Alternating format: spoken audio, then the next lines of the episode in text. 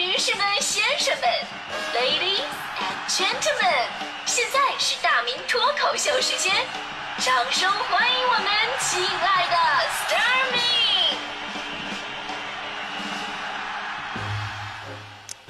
好，欢迎各位来到今天的大明脱口秀，我是大明。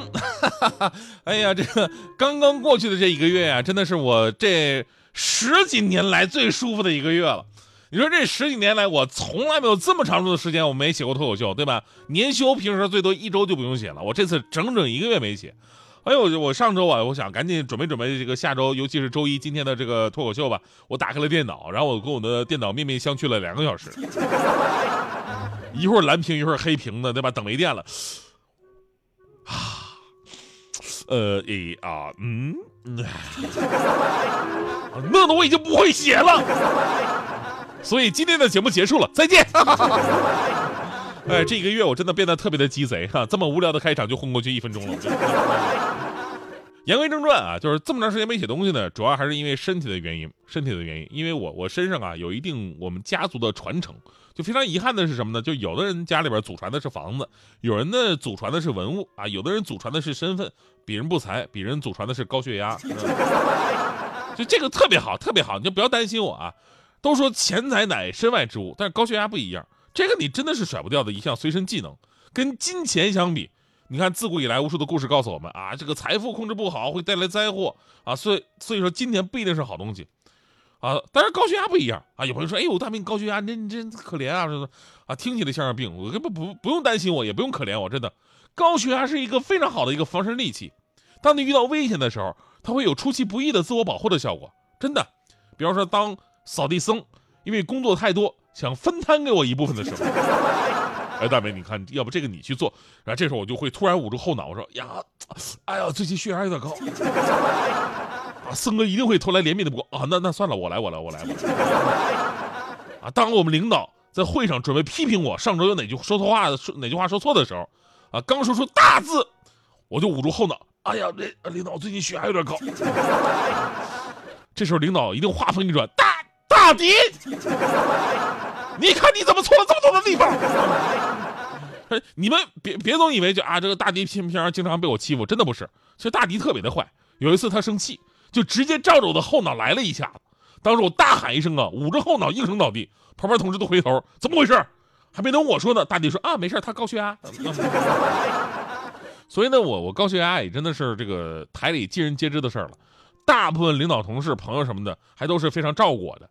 尤其是十一前两周，那时候特别的忙，然后我那会儿血压就突然爆表了，比平时还要高出很多。具体的数字就不说了啊，我怕我这个说完以后拿医院拿我去当标本。就这么说吧，低压，我的低压比大迪的高压都高，高压比大迪的高考都高。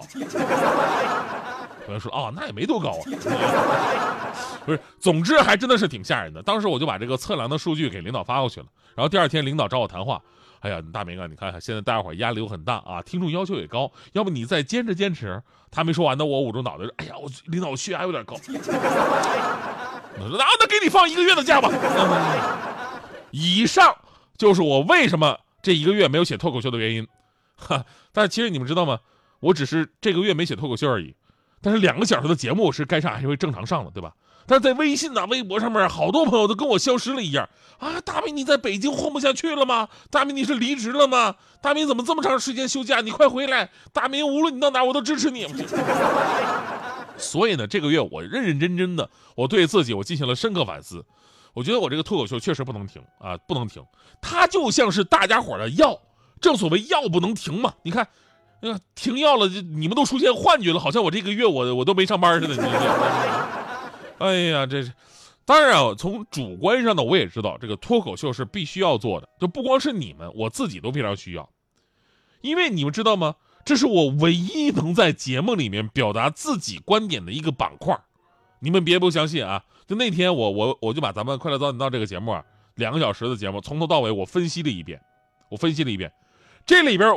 我能说自己话的地方真的特别的少。首先，你看话题互动，念的都是大家伙的微信，这是你们的内容。一零六六听天下，这是编辑给我准备好的内容。疯狂猜旅行，这是咱们北京农商银行指定给我们播出的内容。啊，你们可能会说，那大明的新闻联播总该是你想说什么就说什么吧？我跟你说，还真不是。大明的新闻联播是大迪写给我的内容，所以如果这个节目没有大明脱口秀的话，我就是个傀儡。而且你们知道，像我这样的人，这样的性格，我根本当不了傀儡。你就说播大明新闻联播的时候，其实我老早我就让吐槽了，大迪新闻评论的世界观吧，跟我完全不一样。有的时候我一边播啊，我一边还得改，然后一边改，我心里还生气。你看前不久有个新闻说，一个中学的校长为了不让女生化妆，在校门口弄了一大桶水，进来呢拿这个抹布啊轮流在那卸妆啊。大迪是这么评论的：大迪说，祖国的花朵怎么能如此霸道的蹂躏？大家伙啊用一桶水卸妆也不干净的。而我内心真实的声音是蹂躏的好。谁让你一个中学生天天嘚瑟的化妆上学的啊？你们要不是一个个屡教不改，人家校长能这样吗？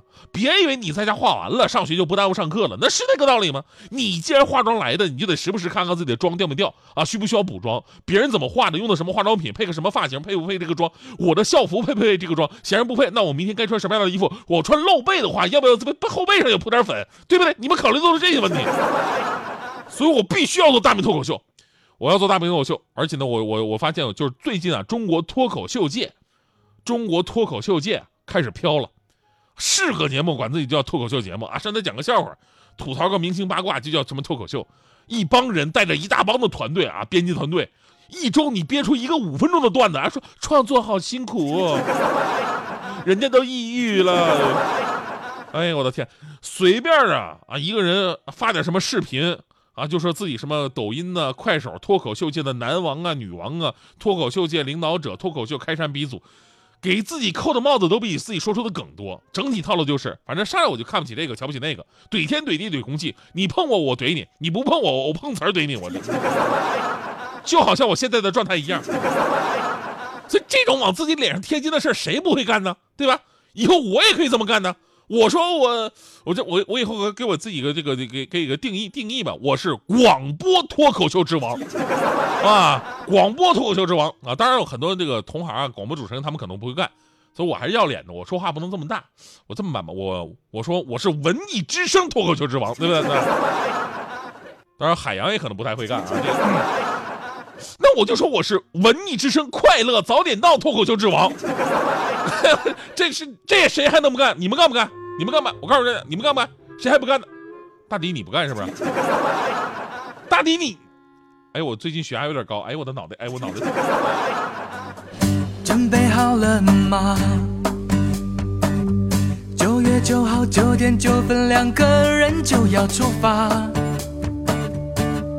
不带行李，也不带牵挂，向幸福车站出发。你看窗外呀，像不像一张又一张飞过了莫内的画，让我眼睛也舍不得眨，都因为有你，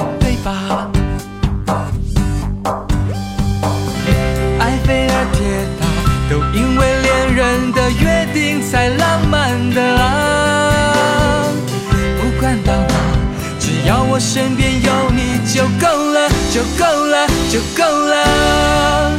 幸福车站要两个人才能到达，要跟是一句回答，说跟着我你就不怕。橱窗里那件白纱，何时为我穿上了它？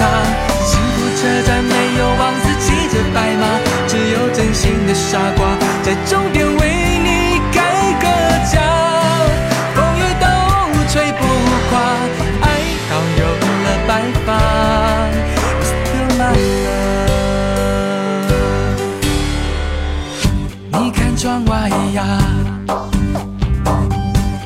像一张又一张飞过了莫内的画，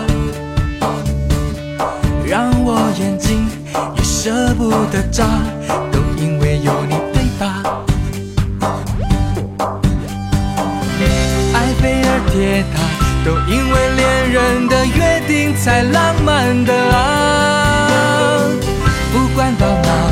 只要我身边有你就够了，就够了，车站要两个人才能到达，票根是一句回答，说跟着我你就不怕。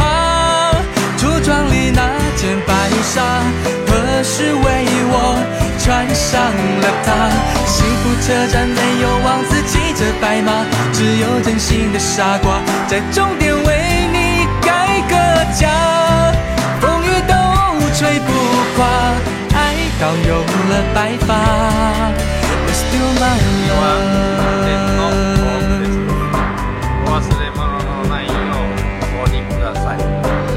幸福车站要两个人才能到达，票根是一句回答，说跟着我你就不怕。橱窗里那件白纱，何时为我穿上了它？幸福车站没有王子骑着白马，只有真心的傻瓜在终点